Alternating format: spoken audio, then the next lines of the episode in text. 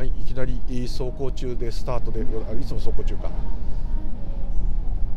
はいどうもこんにちは。ただいま12時44分ちょっと窓開け出しててうるさいですね、えー、世田谷区絹田公園サイド。ちょっと今カーブでちょ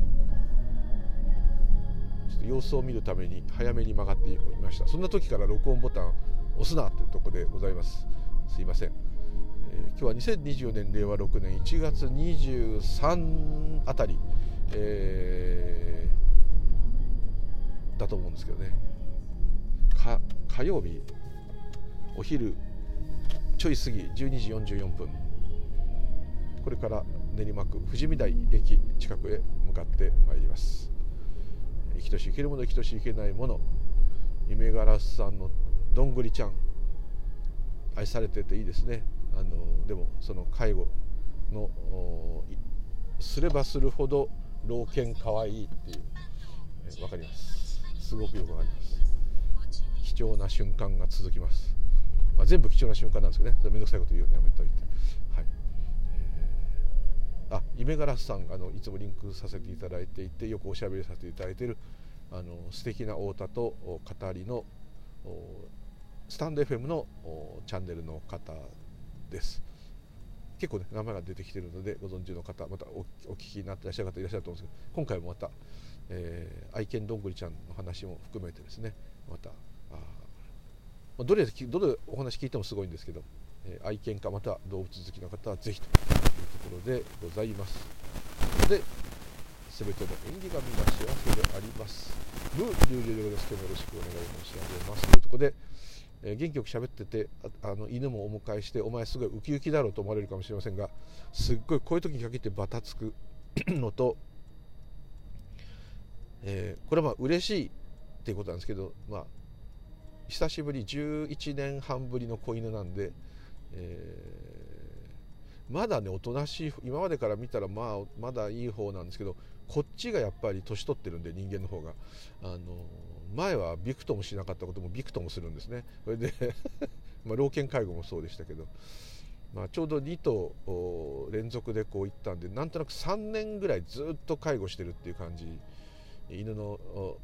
ね、あの介護してる感じだったんでいつもこう夜起こされる持ち上げるとかねこう点滴打つとかねうんち絞り出すちょっと汚いす。いません、えーね、ずっとやきもきしながらこう出かけてる時はウェブカメラでずっとチェックする。何かあったら飛んで帰る、まあ、こんな感じのことをずっと、まあ、ほぼ3年してきて、えー、で、えー、9月に、えー、去年の9月に、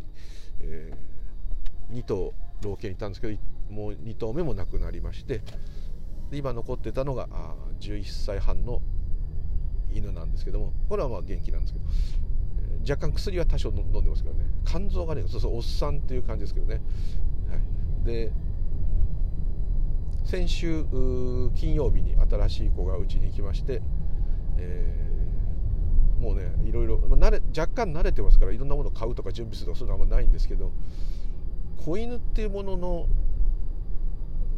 ものの扱いにやっぱり慣れてないっていうかすぐ大きくなっちゃうんでこの大変なのは本当にちょっとの期間なんです実はね友達の犬とか見ててもちょっと合わない本当一月二月合わないと別犬になってでかくなってていろいろしつけも入っちゃってたりしてなんかこう本当にもう生まれたままのアホ丸出しっていう時は本当短い期間なんですごく大事にしたいんですけどもあんまりアホじゃないんですね。でこれはあのー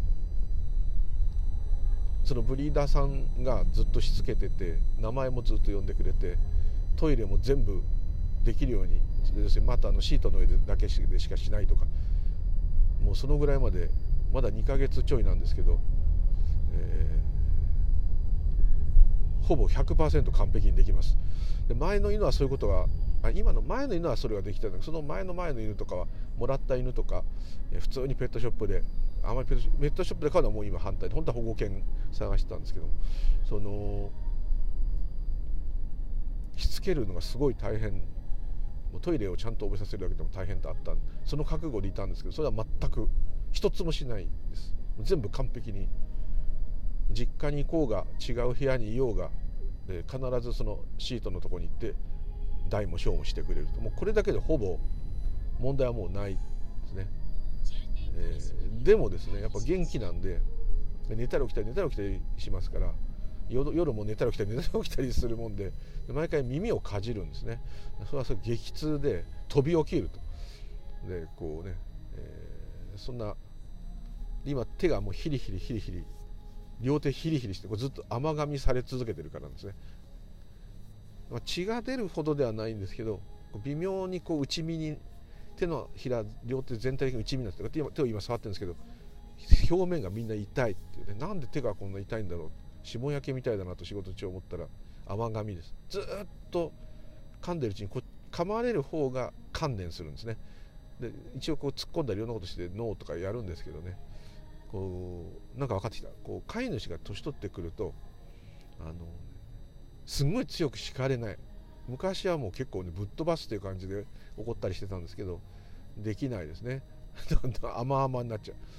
そういうねエネルギーがないって言った方がいい。負けるパワーに押されるっていうね。パワーをもらうっていうかパワーを吸われるぐらいの感じですね。むしろ老犬介護の方がファイトが湧くっていうかねやってやるって思いましたからね。自分が倒れてもどうなっても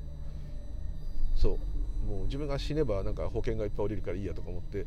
え、もうそういうぐらいの気合でやってやると思ってたんですけど、うん、あのパワーのあるものに対しては逆に逆に負けちゃうっていう。そんな感じで、えー、ありがたいんですけど、えー、先週の金曜からずっと寝不足です、はい、もうつい昼寝しちゃうっていうかね仕事中でもなんかうどうとして運転中はね危ないからこう喋った方がいいぐらいなんですけどあのなんかこう慢性的な疲労が取れないなっていうのはあいつのせいなんですね。でもそれはまあ可愛いことなんでいいんですけど。甘噛みをもうすでにうち、えー、に来て4日5日ですけど減ってきちゃいましたね。まあ叱るからなんですけど。そうするとなんか寂しいからこれ手が痛いのも今だけだなというこの全部くだらないことも一期一会でございますから、えー、っていうことで、えー、意外と飼い主の体力がないことを思い知らされる、はい、いう感じです。はい、という余計な話しまして、えー今日はですねあのレター一ついいてありがとうございます、えー、これはあの若干お話があの重なるところがあるのでちょっと私も何を今まで収録してきたか記憶がもうないっていうかいっぱい収録しすぎて何が何だか同じ話しかしてないんでですけども、えー、レターいただいた方にちょっと比較的近いというかどんズバリそれを喋ってると思われる収録がございましたのでそちらをちょっとご紹介させていただいてでもしそれでまたあの何かありましたらですね是非むしろあった方が面白いです。深みにはまる話になるかと思うんで。深みにはまる話？日本がおかしいな。はい。ですので、えー、ぜひまたというレターいただいて。あとえー、と G メールは多分そこでご存知かと思うんでそちらではい。よろしくお願い申し上げます。というところで、えー、その犬の話続いちゃうんですけど犬友でですね、えーまあ、うちの犬と同じく初大師去年の初大師ってことはあ今年は1月21日初大師ですから、えー、一昨日が一周期になったあワンちゃんの飼い主さんとちょっと LINE で、まあ、昔からもうすごい古い犬友なんでいろいろお話ししてて、え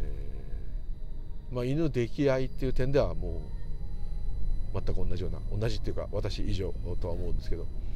あのまあ本当の犬吉、まあ、犬吉の人犬吉しかいないんでもう誰がどうってことはないんですけど、まあ、犬吉として本当に尊敬できる方なんですけど、まあ、その方のねあのワンちゃんの一周期ということで、まあ、いろいろ思うところがあって。でいろんなそこからこうスピリチュアル仏教の話になってって、えーまあ、そういう話をされる方なんで。でで結果どうどう生きたらいいのかっていうねで詳しい方っていうかそれの回答を知っているというか模範的回答があるのかないにしても、回答がないが一つ模範的な回答なのかもしれませんけども、あのー、回答なんていうものはないっていうのがもう本当に回答になっちゃうんで。いい言い方で言えばもちろんそれは生き生きとその瞬間瞬間を大事にして生きていくとかいろいくらでもこういうこと言えるし、えー、倫理的に言えばなるべく周りに迷惑をかけないようにとか社会とか自然とかに迷惑をかけないようにとか、まあ、社会と自然と分けてる時点ですでにおかしいんですけどね本当はね。ですけどまあそういうこと置いといて、えー、とかいろんないい言い方はいっぱいできるしあと苦労して努力して頑張れとかいくらでもそういうことはあるんですけどもちろんそういうことではなくって本当にじゃあどうしたらいいのかっていうどうしたらいいのっていう意味のお話だったんだと思うんですよね。でそこは私ももちろん答えることはできないし私が知ってるわけでもない知る由もないっていうか知る私がいないとかでそういうそういう面倒くさいことは置いといてですよ。あのそうなっちゃうとまたね話が全く違ってこの感じで話しちゃうっていう人がまあまあまあ、あのちょっと知ってる方とか YouTube でもたまに見るんですけどあのあの返答の仕方は分かんないですけどその相手の人がもうそういうでももうガチガチ概念になってるたら余計話が混乱するなんて私がいてはいけませんっていうふうにまたこうなっちゃうなっちゃうと思います。であ私がいるからいけないんだ。私がいるから不幸なんだ。っていうふうにこう自我批判なっちゃう。ででも般若心経もそう書いてあるじゃないかと。本当はあ大きい小さいきれい汚いもそういう差別も分かれてることも何にもないのに、え、それがあると思い込んでるのは苦しみでそれ思い込んでるのは誰ですかって私ってなりますから。なるんですけども。でも式と空が一緒だって般若心経でも言ってる通り、えー、即同時っていうか同じことって言った方がいいのかもしれないです。となると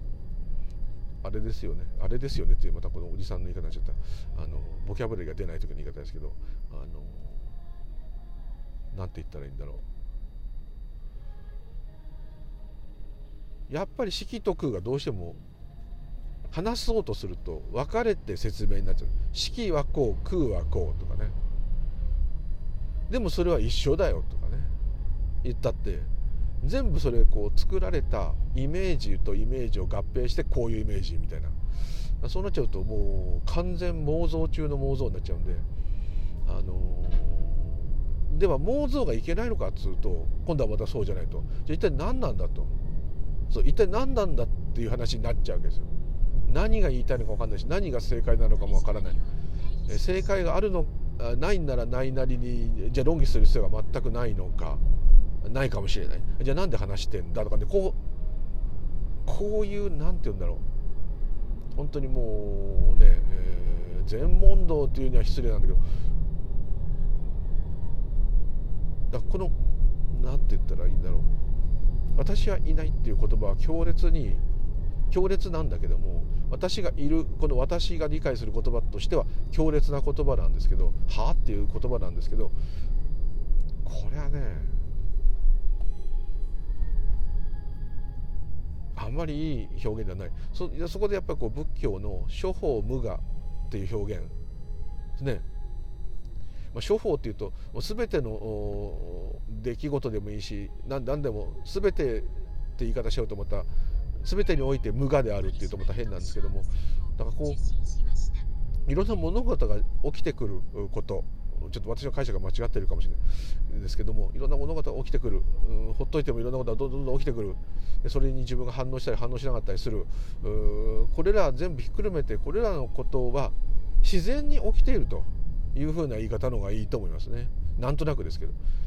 そこに私というものは存在していませんというまた言い方になっちゃうとどうしても感覚的に今この理解しようとしているこの私というこのもの自体がいない。もっと言っちゃうと肉体ごと消えてしまうみたいなこんなね自分がこの世の中にいるような気がすること自体がすでにいやおかしくてそれが消えるんだなとか思っちゃうけど消えるんだなってもしあったとしたら消えたら消えたってこと分かんないですよ。だってそれ消える主体がないんだから。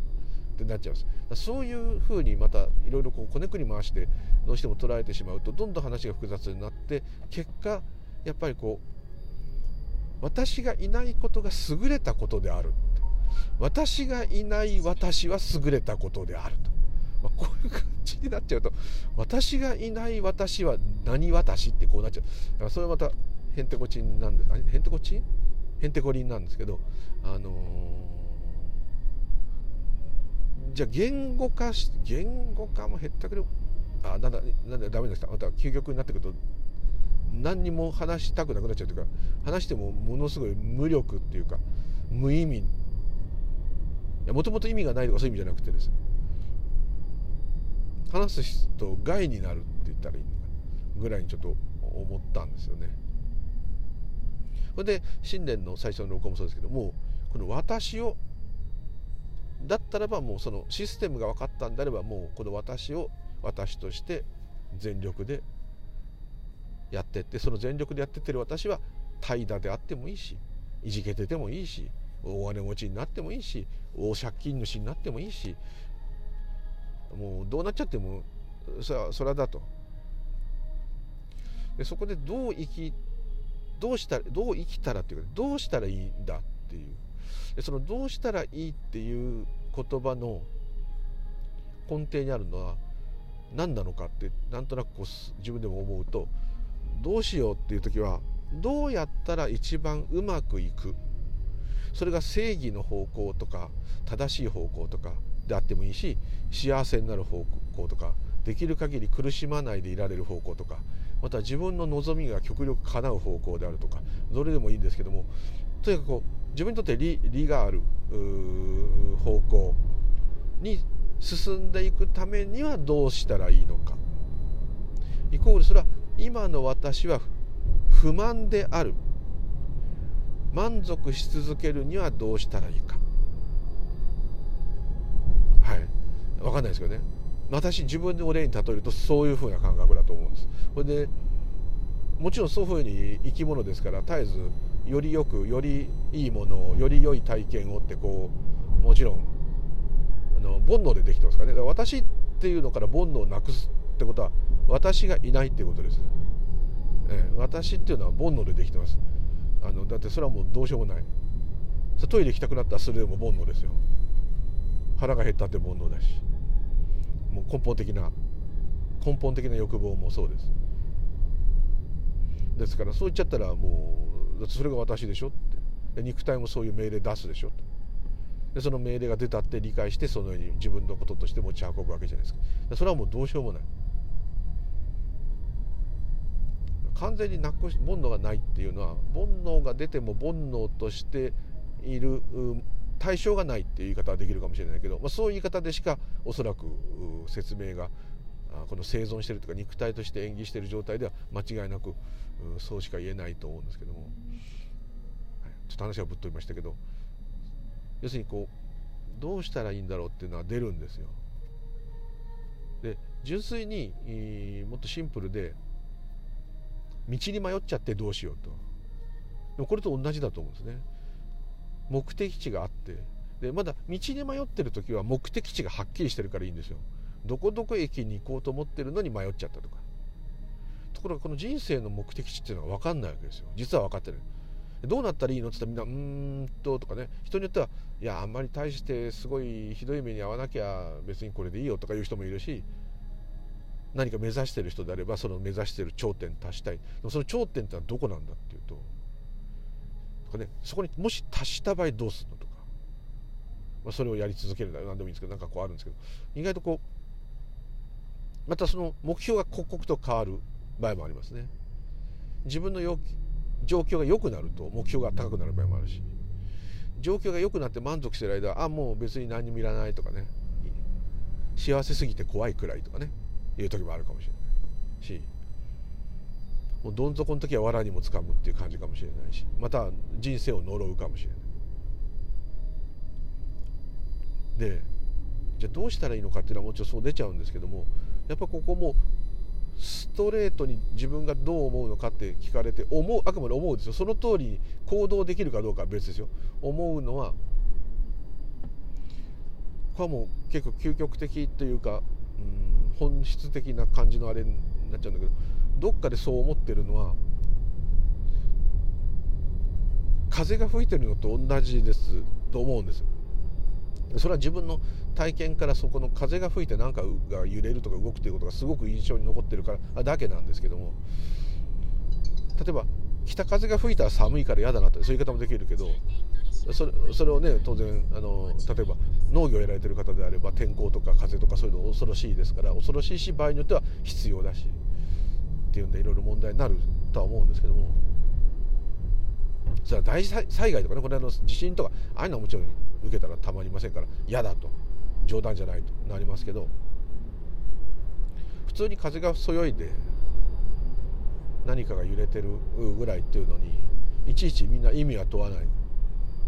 普通は。で風がまあこう北から南へ吹こうが南から北へ吹こうが東西に吹こうがですね。多少風が強かろうが弱かろうがですね。あんまりこうその現象自体には、興味がないっていうか気にならないこといっぱいあると思うんですそれと自分がどうなっていくかってこともどういうふうに風が吹くかと土手の柳は風任せっていう感じで風が吹いた通り揺れてて揺れてるのにその揺れてることを褒めたり批判したりし続けてるんですよね。例えば自分が柳の枝だとしたら風が吹いたら吹いた方に揺れちゃうじゃないですか。自分は揺れたくないと思ってても。揺れたくないと思ってる時は抵抗してる時で。揺れたいと思ってる時に風が吹いたらうおラッキーと。これがラッキーと。風がなく止まってる時は何でもない時と、まあ、まあそれと比べるなっていうかもしれないけど、まあ、ちょっと極端に言いますよ。だからこう自分がどうしたらいいのか。どれが正解なのかっていうのもまあ宗教風に言うと導かれると。縁によって導かれると。自分がどう思っていても導かれると。でそして自分がどう思っているかっていうことと実際に起きたことが全くもちろん関連しないこともいっぱいあるんですけどもそれは考え方と実際に起きることは関係がないっていう言い方もするんだけどでもその起きたことに対してこのように感じました。このように思いましたっていうのが出るわけじゃないですか。でこれが出るっていうことも風が吹くことと同じなんですよね。と思うんです。ですから結果全部風任せなんですよ。枝が右に揺れたら嫌だなと思ってる柳さんがいたら右に揺れたら嫌なんですけどでも右に風が吹くっていうことが起きるか起きないかは選べない。ね。で右に俺は揺れたら嫌な柳なんだよ。だから右に揺れたくないんだってこういくら言ったって揺れちゃう時は揺れちゃう。そうするとあの右に揺れては困るっていう考え方と風が吹いて右に実際にだが揺れるってことの内容がこう逆っていうか嫌だと思うことが起きてるわけですからなんかこう合点がいかないっていうか。思い通りにならないってもちろんこうなるんですけども、まあ、もちろん全体的にそういうことなんですけどもただ右に風が揺れたら嫌だなっていう気持ちもその考えも自然に出てます。だから柳が右に揺れることに意味をつけてる状態つけてない状態どっちもです。その出てくる揺れたら困るっていう揺れても気にならないっていうそれがどう出るか。これも選択できないって言えば選択できない。だって出ちゃうんですから。あと悪い気持ちとかそういうのもそうです。だって出たくないと思ってますよ。思ってないのが当然倫理的には正しいと思います。だけども悪い言葉が出たらいけない悪い考えが浮かぶのは良くないことであるっていうことを思うっていうことも自分でひねり出してないですよね。こういうことはいけないことだって昔教わったかもしれない。それ何でもいいんですけどそういう気持ちが出る。そう気持ちが出る。出してるんじゃないんですよ。気持ちが出てくるんです。これはどっから出てくるのかって言ったら分かんないんですよ。じゃあそうなると今度はどういう言い方しようかというとじゃあどう生きるかどうしたらいいのかっていうのがもう自然現象で分からないんだから放っておけばいいんですねっていう言葉が出てくる。また諦めればいいんですね。諦めるっていうかもうう明らかにするっていうかほっとく。まあほっとくですね。自然に任せないんですねって言うんだけどそうはいかないですよ生きてたら。なんでかというと結局どうであっても自然に任せてるんです。全てが。おそらく。もう自然に任せてないものは一つもない。だってそれぞれの個人の自由で好き勝手できないになってますから。なぜなら全部つながってる。一つです。ですからそうするとなんか息苦しいように感じるかもしれないけどそれがまあこの感。でもその息苦しく感じたらその息苦しく感じるってことも今出てますよね。自分で作り出したじゃないですよね。出てくるんですよ。どんどんどんどん出てくる。でこれは誰が出してんだ？それは誰が誰も出してないんですよ。ここが難しい。全てが一つって言いますね。一つだから全てが影響し合ってる。全てが影響し合ってる結果何かが起き続ける。もうビリヤードの球バーンって最初打ったら球があちこち飛んであれ起こったりいろいろなるじゃないですか。ああいうふうにこうお互いにずっと影響してぐるぐるぐるぐるしてるわけです。もう止まらない。止まらない。でその中でいろんなことが起きて起きたことをその子が認識した瞬間にそれがあそういう物事だと。その人の事実と体験となっていくわけだと思うんですね。でそんな難しい言っててもですね実際そんな生きててそんなこと普段全く思わないですね。はい、だからまあ話すとなるとそうなっちゃう。だからどうすればいいかって言っても自然に全てが起きてくる。しかもそれがいい人生と一般的に言われるようないい人生何がいい人生なのか分かんない人それぞれなんですけど、まあ、であろうとなかろうと全部 OK って言い方で言えば全部 OK なんですけどただその人たちあの、まあ、不満足なままだったら OK じゃないですから。じゃあ OK じゃなかったら OK じゃない。なんですよ。当たり前ですよねそんなの。OK じゃないことが OK じゃない。OK なことは OK アホかってね。でもいつもそうですよ。昔から。嫌だなと思ったことは嫌だ。いいなと思ったことはいい。あといいなと思ったんだけど思ったより良くなかった。良くなかったかなと思ったら意外と良かった。とかね。全部もうその通りですよね。どうしようもない。でそれを自分でこう作り出した感情自分でひねり出した思考ってこういうことであればまだしもどうしてそれがそのタイミングでこういうふうに演技してこう出るかっていうのが分かんないんですよ。よく追求すると。どうしてこうなってってんのかって。なんでこんな思いが出るのかとかも分かんないし。なんか分かってる体になっちゃうんですよ。いつの間にか。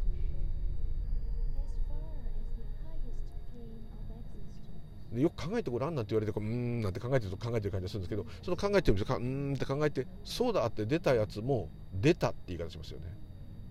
ひねり出したで出たってことはだったら出したって表現の方が正しいですよ自分が言うんだったら。考えを出した出したっても言い方するかもしれないけどでも出たっていうのは湧いてくるんだと思います。これちょっと変な話そういう非常に変な話になっちゃってるんですけど。だ結局どうしたらいいのかって言われたらわからないと。その時その時にどうなったかがただあるだけだと。いうことですね。でしかも起きたことは消えてっちゃう。どんどんこ消えてっちゃう。一つも残んない。悲しいぐらい。跡形もなく消えてしまう。でそう言ってる自分も消えちゃいますから。問題ない。最終的には問題ないんですけど。ですから。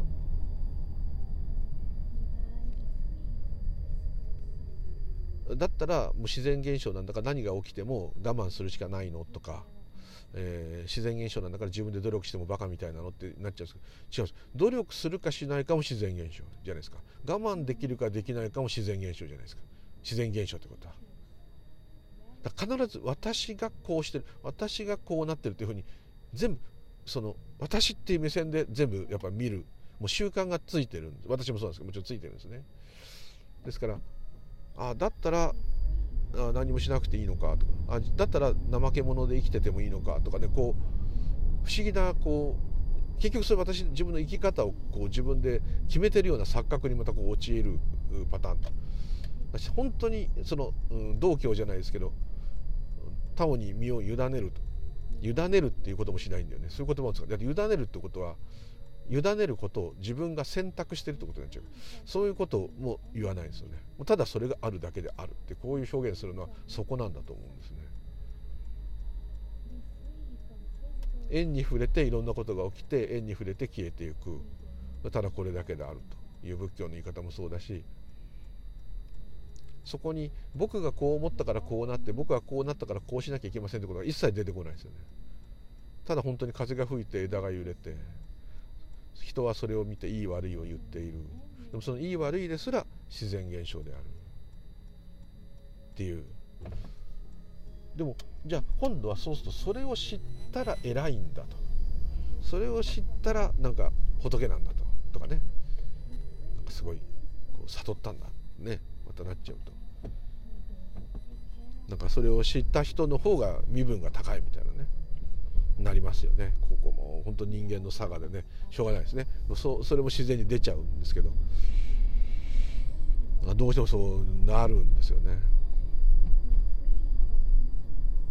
でもすごくこうノーマルだなと思うのはうんとこう人の例えばお釈迦様や空海が偉いっていうとどういうとこが偉いのかっていうと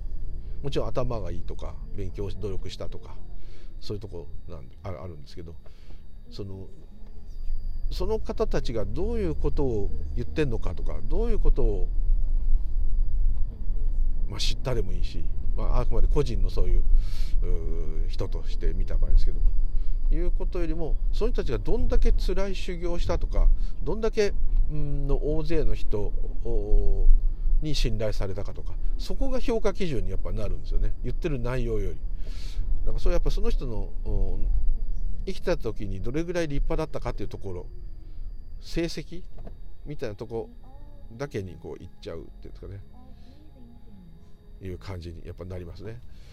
だけど多分お釈迦様も空海も聞いてほしいことは自分たちがあ言ってる話してる言葉の中身を理解してほしいと言ってると思います。どういうことを私たち私たちと一緒にしちゃいけないんだけど、あのどういうことを言いたいのかそこを気にしてほしいって多分言うと思うんですよね。すごい修行してお釈迦様ガリガリに痩せてねあのそういう仏像ありますよね。断食してる時の。あれもねやって無駄だったっていう結論に無駄だったっていうかまあこれはやってもしょうがないっていう結論になってるんですけどでもやっぱそこにねこれだけの苦労をして悟ると。本当はあれよりもっとすごい修行してる人がいっぱい当時いたんですね。ですけどお釈迦様はそれは無駄であると。肉体をいくらいじめたって本当のことが分かるわけではないよってことが分かったっていうくだりで。あじゃあ俺たちは何にもしないでお釈迦様みたいになれるのかって、まあ、こうまたこうなっちゃうんですけどね。すぐそういうふうになっちゃうんですね。そういうことは言ってないと一切言ってないと思いますね。ちょっと今駐車場に入りました。はいすいません。到着しちゃいました。っていうとこなんで。まあだからちょっと話が飛びましたけどどう生きればいいかっていうどう生きればいいというかどうしたらいいんだっていうのはものすごく無責任な言い方で言うとその時その時もう子供の時からそうですよそういう思いがあろうとなかろうと何かやってきてるはずですよその都度その都度いろんな判断をしていろんな思いが出ていろんな感情を出ながらやってきてるんですよね。それをものすごいより頑張ろうと思ったんなら頑張ればいいしもうちょっと疲れちゃったっつったら休めばいいしあのもうどういう気持ちが出るかは本当に土手の柳は風任せになっちゃう。でこれが風任せだから放っておけばいいって思ったら放っておけばいい。いやいやそんなこと言ってたらあんなアマチュア忍者生きていけないよ。もうバリバリ行かなきゃいけないよってなればバリバリ行けばいい。それがそういうバリバリ行く気持ちが出るのかほどほどに出るのか怠惰になるのかもう何もかもやめて風天になっちゃうのかもうわからないですよ。だから自由なんですね。変な言い方ですけど。だから摩訶不思議なんですね。一つ言えるのは全てのその起きてくる行動や思いや考えやいろんなことはその単体のその人個人のことではなくて全てのものがつながり合った結果全く関係のない聞いたこともないような宇宙の星の上で起きたちょっとしたこと。もう近いところでは月の月面の上で砂がぴょんって動いたこと。ともうつながってるって私が今ただこれ喋る。ただ動く。ただ右手を上げる。この一つの動作一つ起きるためにもそれら全部が影響し合ってる。全部つながってるんですよね。水にあの池に石を投げたら波紋ができて波紋が全部影響し合ってつながってるように。つながってます。いや一つっていうのは何つったらいいんだろう。なんかシンプルもちろんシンプルなんだけどその中身を、まあ、もちろんそれは理解と認識になっちゃうんだけどなった見るとそれはもうもう人知を超えた複雑な強烈なつながりによって全部が起きてて勝手にただ一つで動いてるものは一つもない。そういうふうに見えますけどね。今鳥が飛んで1羽飛んでますけどあれ勝手に飛んでるように見えますけどあれが鳥として現れてあそこでこう飛んだっていうのが今こう私認識しましたけどこのが起きるためにはですね本当宇宙の始まる前からっていうか表現じゃ言えないんですけど全部がつながってるんですよね。そうすると全てが尊いとんでもなく尊いことなんですよ。私はこう頭をポリポリ書いてるだけでも。でそれありがたいと思ってあの頭を下げるとかそういうことではなくて。ちょっと自分はねそういう感じになっちゃったけどそのそういう時はですね。こんなにすごい深いことなのかと。とんでもないじゃないかと。どうでもいいようなことがとんでもないことなんだと。全部が。でとんでもないことしかないんだと。そして消えてっちゃう。この驚きはまあともかくとしてうんですからこうもはやこのうんこれも考えになっちゃうんだな、うん、言葉だと言えないんですけどまあ私がどうこうできるっていうレベルではない。ないですよこの世界は。だけどこの世界は自分です。全て。この不思議なギャップ。宇宙の一部とかね神様の一部とかね。自分も仏様の端っことかね。そ端っこじゃないんですよ。そのものなんですよ。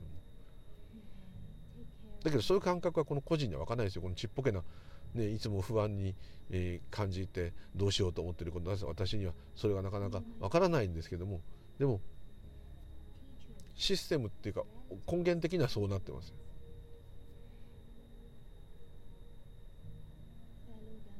あとまあもう一つまあ勇気づけるって意味じゃないですけどなんとなく感じるのはこう私が今いろいろこう思ってうんって感じるこの気持ち出てくる思いそれはみだらな思いでも何でもいい。そう出てくるものは全部全てが知ってるんですよ。その大元だって全てが自分だって今言い方自分って言い方もちょっと悪いんだけど、まあ、あえて分かりやすく言うためには全てが自分なんであれば自分がどういう思いを起こしたかっていうことを全てが知っている。でこれ宗教的に言い方すれば自分が今どんな思いを浮かべてどんな考えをしてどんな行動をとったかっていうことを私以上に仏も神も知っている。なぜなら私が泣いたら仏も泣く。私が怒ったら仏も怒る。変な私がみだらだったら仏もみだら。極端に言えば。でその仏って言ってるのはそういう他にそういう人がいるんではなくって全てのこの移り変わる大自然現象そのものの活動が自分自身だっていう視点でそれが仏様と、まあ、如来と言ってる。だとすればそういう表現になもう強引にできるよというだけの話でその通りではもちろんないんですけど。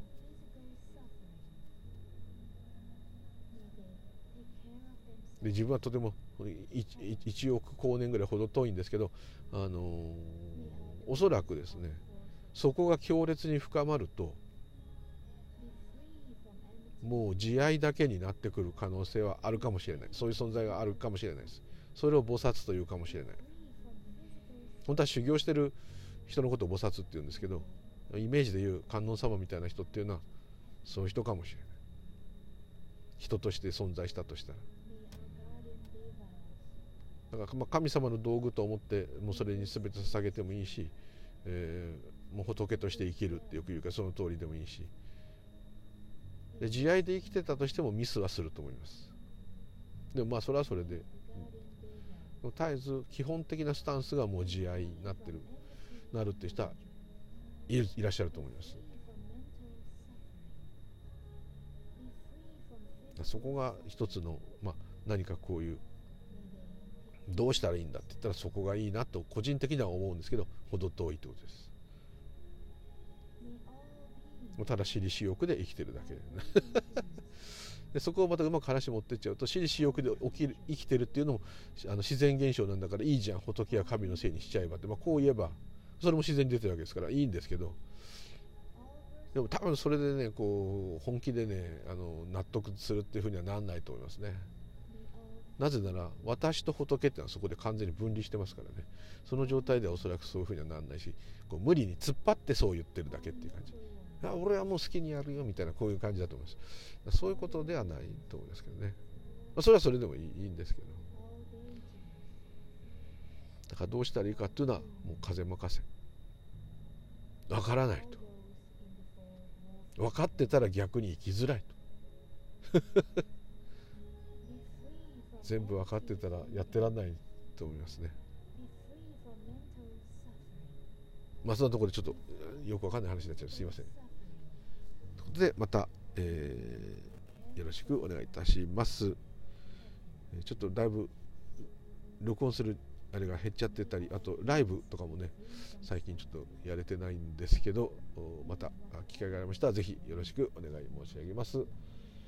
えー、ムーリュウリでございました。どうもありがとうございます。では。失礼いたします。お粗末様でございました。